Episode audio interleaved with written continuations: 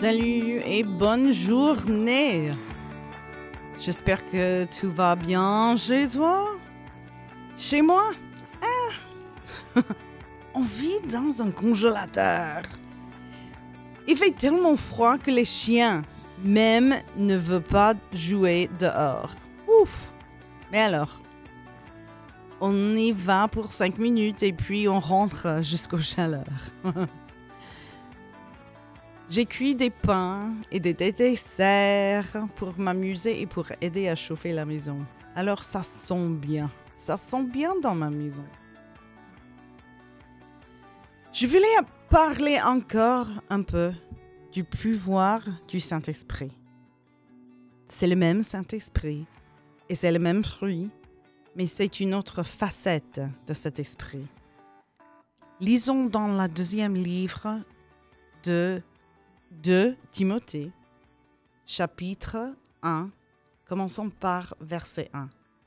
C'est bien de commencer au début, n'est-ce pas, de temps en temps.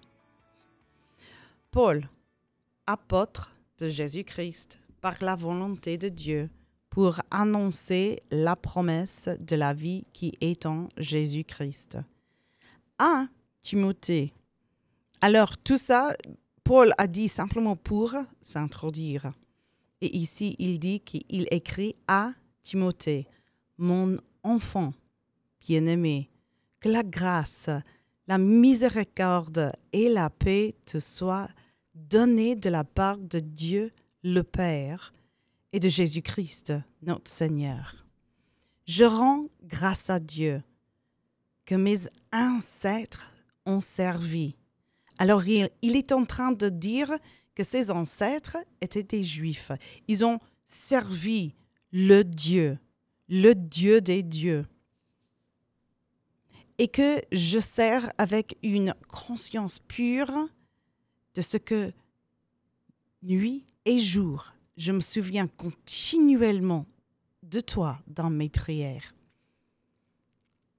me rappelant les armes, tes je suis désolée, me rappelant tes larmes.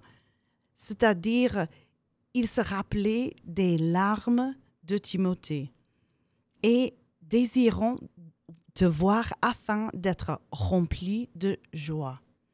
Gardons le souvenir de la foi sincère qui est en toi, qui habite d'abord dans ton aïeul Louise et dans ta mère Eunice, et qui j'en suis persuadée, habite aussi en toi.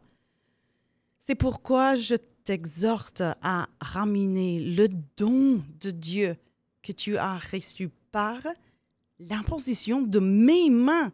Paul était là quand il a reçu le Saint-Esprit. Car c'est pas un esprit de timidité que Dieu nous a donné, mais un esprit de force, d'amour et de sagesse. N'aie donc point honte du témoignage à rendre à notre Seigneur, ni de moi son prisonnier, mais souffre avec moi pour l'Évangile. Quelle belle histoire de l'amitié entre Paul et Timothée. Paul regarde Timothée comme un fils. Je ne sais pas comment ils se, ils se sont rencontrés, mais ils sont évidemment devenus de grands amis. Paul était là quand Timothée en a reçu, le Saint-Esprit. Car il dit à verset 6, c'est pourquoi je t'exhorte à réanimer ou bien faire revivre le don que tu as reçu par l'imposition de mes mains. Et on sait bien que ce don est le Saint-Esprit. On a parlé de ça il y a quelques semaines. Et puis Paul aussi, on sait des choses de la famille de Timothée. Et il se compare avec lui un peu. Il dit que ses ancêtres ont servi le Seigneur et il remarque que la grand-mère et la mère de Timothée ont aussi servi le Seigneur. Et il continue par disant que tous les deux, eux aussi continuent à servir le Seigneur. J'espère que tu as un copain comme ça un ami qui tu peux parler avec facilement, qui tu peux lui demander à prière pour toi, pour quelque chose, même si c'est très, très secret ou bien embarrassant d'en parler. J'espère que tu as quelqu'un qui est un frère ou une sœur avec qui tu peux parler, prier avec. Et puis, réjouir quand les prières sont répondues. J'adore qu'il explique spécifiquement comment il prie pour Timothée il prie que la grâce, la miséricorde et la paix viennent vivre avec Timothée. Et il dit qu'il prie nuit et jour continuellement. Il s'en souvient des larmes de Timothée et le désir de voir Timothée rempli de joie. Ce sont des prières très précieuses. Imagine la foi de Timothée augmente quand il lit cette lettre. Imagine l'amour qu'il a pour son ami augmente aussi. Et peut-être même la tristesse de savoir que son ami est en prison.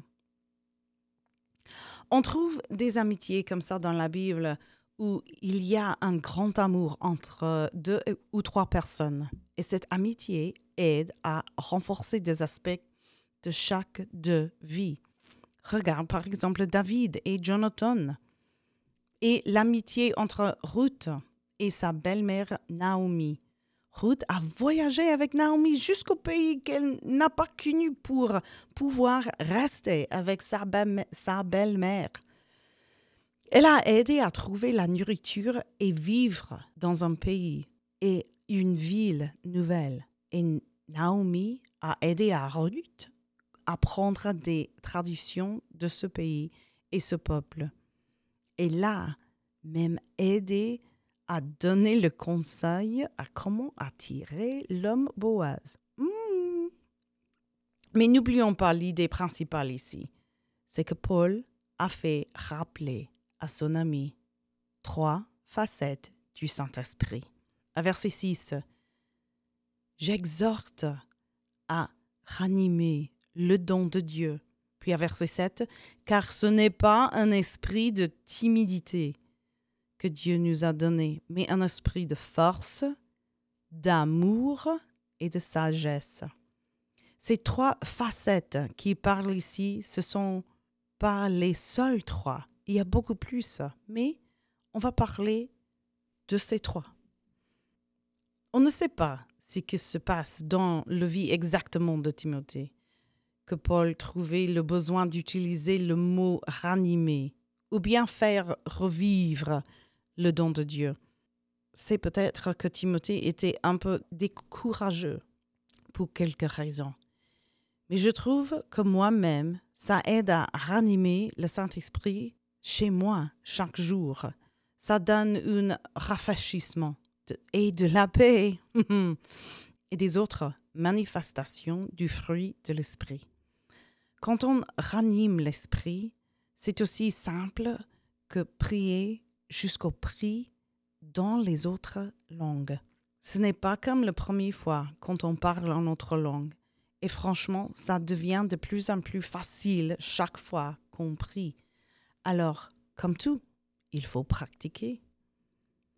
Alors, je ne sais pas s'il avait quelque chose de mauvais qui est arrivé dans la vie de Timothée ou bien si c'était Paul simplement voulait le rappeler qu'il faut renouveler cet esprit chaque jour. Il dit en particulier que cet esprit n'est pas un esprit de timidité, un esprit de force.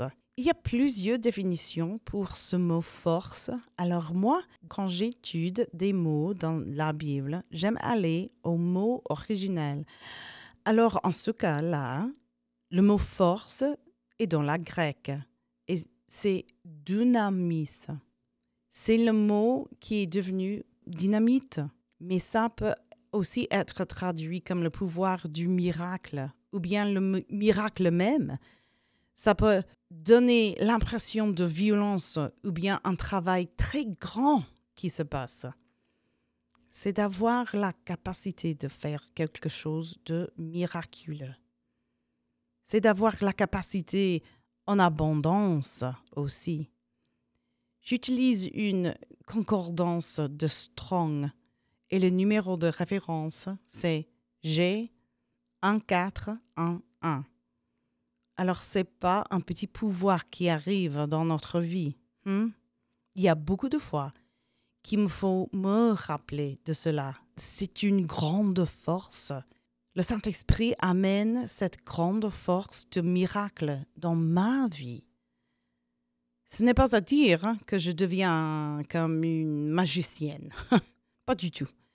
Mais quand j'ai besoin d'un miracle, ce mot me donne l'encouragement et le souvenir que j'ai la force sur des choses spirituelles avec le Saint-Esprit. Il faut dire que je ne vais pas chercher des combats spirituels. Hmm, non. Et chaque fois qu'il y a quelque chose qui se passe dans ma vie que je n'aime pas, je ne dis pas à moi-même, oh, c'est le diable ça. Non, non, non, non.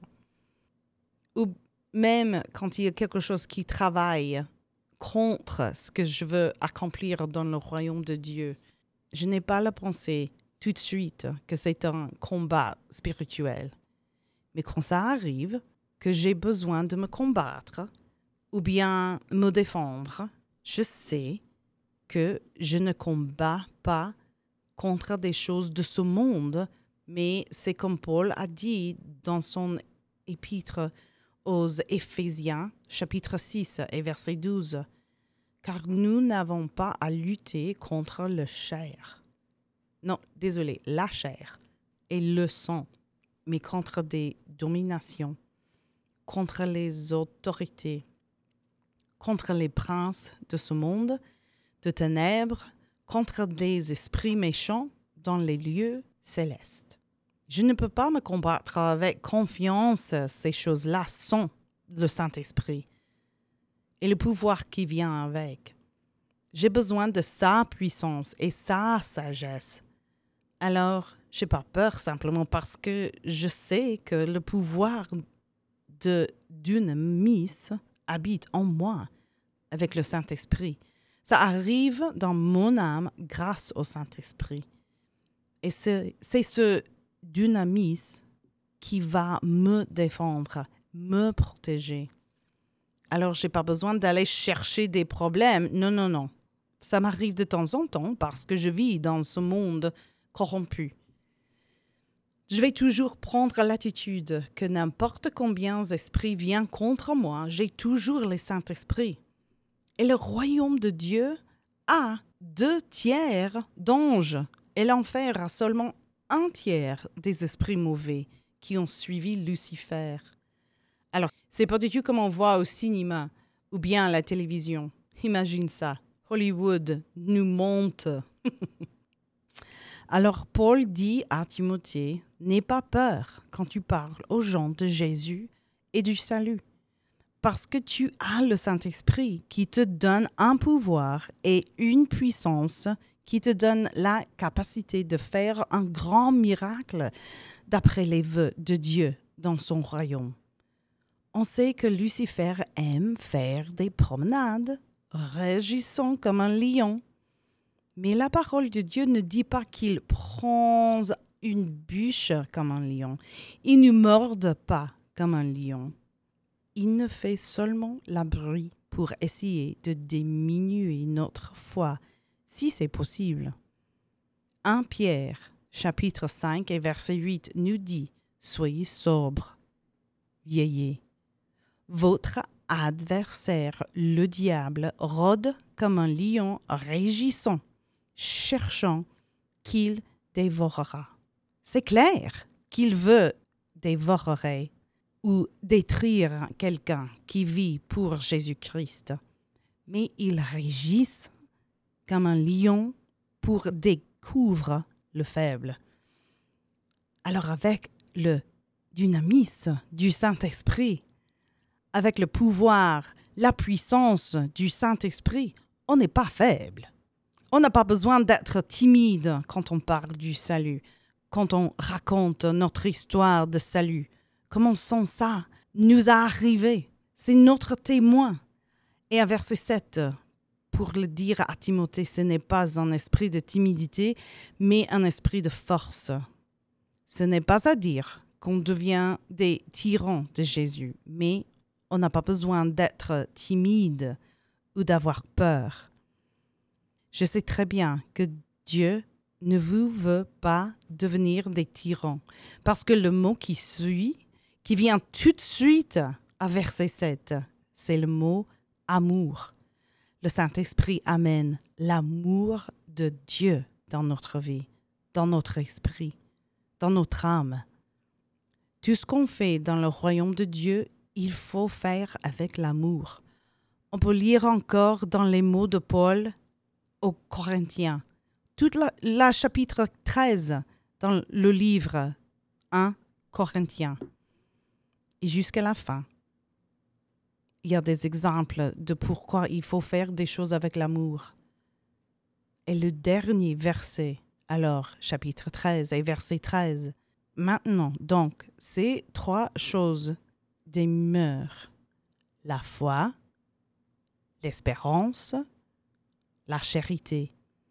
Mais la plus grande de ces choses, c'est la charité. Et ici, la charité veut dire amour. Dans le grec, c'est agapé. Et quand on le trouve dans la concordance, ça donne la définition d'affection ou bienveillance ou d'être cher, d'avoir quelque chose de cher. Alors, quand on reçoit le Saint-Esprit, ça nous aide à aimer le monde.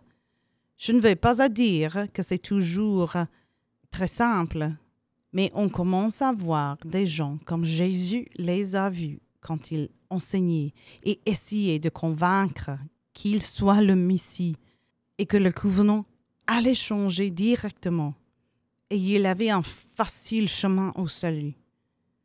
Tu vas voir que les gens sont plus que leurs actions. Ils ont des âmes qui vont être quelque part pour l'éternité. Et ça, cette nouvelle façon de penser, encore avec la sagesse qui vient avec le Saint-Esprit, marche ensemble pour t'aider à être des témoins dans ton coin du monde. Cet amour de Dieu aide aussi à toi de ressentir l'amour de Dieu et de savoir qu'il y a quelqu'un qui t'aime. S'il y a peut-être quelqu'un qui pense que personne ne l'aime, écoute-moi bien. Je ne sais pas s'il y a quelqu'un comme ça qui écoute, mais je sais qu'avec le Saint-Esprit vient aussi un grand amour qui arrive dans ton âme. Ces antennes dont je parlais la dernière fois, qui vient avec le Saint-Esprit, ces antennes qui sont connectées au sentiment du Saint-Esprit, qui nous aident à recevoir des messages, des mots, des paroles de Dieu. Elles nous aident aussi à recevoir cet grand amour que le Sauveur a vers nous. C'est pas à dire qu'on ne peut pas recevoir l'amour de Dieu sans le Saint-Esprit, mais c'est plus simple à le ressentir et aussi on le comprend mieux. Regarde comme c'est écrit à Romans chapitre 8 et versets 38 et 39. Car j'ai l'assurance que ni la mort, ni la vie, ni les anges, ni les dominations, ni les choses présentes, ni les choses à venir, ni les puissances, ni la hauteur, ni la profondeur, ni aucune autre créature ne pourra nous séparer de l'amour de Dieu manifesté en Jésus-Christ, notre Seigneur. Paul a dit aux Romains qu'il a l'assurance que toutes ces choses ne peuvent pas nous séparer de l'amour de Dieu parce qu'il nous aime tellement qu'il s'est manifesté en Jésus-Christ. Cette lettre était écrite à l'Église de Rome. Paul parlait aux gens pleins du Saint-Esprit, de cet amour de Dieu quand on peut mieux ressentir avec le Saint-Esprit. Jean 15 et versets 12 et 13. C'est ici mon commandement. Aimez-vous les uns les autres comme je vous ai aimé. Il n'y a pas de grand amour que de donner sa vie pour ses amis. Alors c'est très important de ressentir cet amour parce que on est commandé de Jésus-Christ à partager cet amour avec les autres. Mais il parle aussi ici de son amour qu'il a, démontré en mourant pour nous quand on a été toujours des pécheurs. Il a donné sa vie pour nous. 1 Jean chapitre 4 et verset 16 le dit comme ça. Et nous, nous avons connu l'amour de Dieu a pour nous et nous y avions cru. Dieu est amour. Et celui qui demeure dans l'amour demeure en Dieu et Dieu demeure en lui. Je absolument adore ce verset, cette promesse. Dieu est amour. C'est dit parfaitement simple. Dieu est amour. Et on peut vivre chez lui et ils peuvent vivre chez nous si on vit dans cet amour. Et c'est l'amour qu'il nous donne. On n'a pas besoin de fabriquer cet amour. Il le nous donne. Dernièrement, Paul a parlé de la sagesse qui vit avec le Saint-Esprit. Ce mot sagesse s'est traduit en anglais comme un esprit saint. Quand je le regarde dans la concordance, je trouve des mots discipline et contrôle de soi et modération qui sont donnés pour des synonymes. En grec, c'est sophronismos. Je ne vais pas dire que je parle grec. Hein. S'il y a quelqu'un qui écoute ça, qui, qui connaît le grec, je suis désolée. Mais ce mot donne des connotations de compréhension, de rationnel, de bon jugement. Alors, avec toutes ces définitions ensemble, ça donne l'idée de quelqu'un qui a le contrôle de soi et qu'il a le bon jugement dans les situations qui arrivent dans sa vie. Mais c'est plutôt le Saint-Esprit qui te dirige. Hein. On a parlé déjà de ça il y a quelques semaines. Mais regarde, on a la paix qui vient avec le Saint-Esprit et que le Saint-Esprit nous aide à se contrôler de mieux en mieux et de ne pas se mettre en colère autant qu'avant. On a reçu le Saint-Esprit. Ça nous aide. Proverbes 16 et 32 nous enseignent Celui qui est lent à la colère vaut mieux qu'un héros, et celui qui est maître de lui-même hum, hum, que celui qui prend des villes. J'aime comment ça se dit en français. D'être maître de lui-même. Ça donne l'idée correcte qu'il va devenir maître de ses émotions et de ses pensées. Et c'est le Saint-Esprit qui nous aide à faire cela. Le monde préfère les héros. Et le monde préfère celui qui peut prendre des villes. C'est pourquoi ils font des films avec ces histoires comme ça. Et même dans la Bible, on aime l'histoire de Samson qui a pris un, une mâchoire pour tuer plein de monde. Lui est le pouvoir de Dieu. On a parlé déjà de comment le fruit vient avec le Saint-Esprit et comment ça développe ou bien agrandit dans notre vie, dans notre voyage sur le chemin de salut l'amour, la joie, la paix, la patience viennent avec ce fruit quand ça développe dans notre vie. On a trouvé ça dans l'épître aux Galates, chapitre 5 et verset 22. Alors ce bon jugement et contrôle de soi vient avec l'amour, la paix, la patience, la joie. Mais comme tout, il faut pratiquer, il faut apprendre à laisser faire l'esprit, apprendre comment arrive sa voix dans ta vie et puis comment écouter cette voix. La dernière pensée que je veux discuter, c'est que d'après tradition, Paul a écrit cette lettre juste avant sa mort. Il était en prison à Rome. Et cette fois-ci, ils ont été cruels et méchants à Paul et pas gentils comme les dernières fois. Il y avait beaucoup de fois qu'il était en prison, qu'il avait des bénisses, des geôliers. Mais cette fois-ci, non. Paul savait qu'il allait mourir bientôt. Il devait avoir su simplement parce que il était intelligent et surtout qu'il avait le Saint-Esprit et avec la sagesse du Saint-Esprit.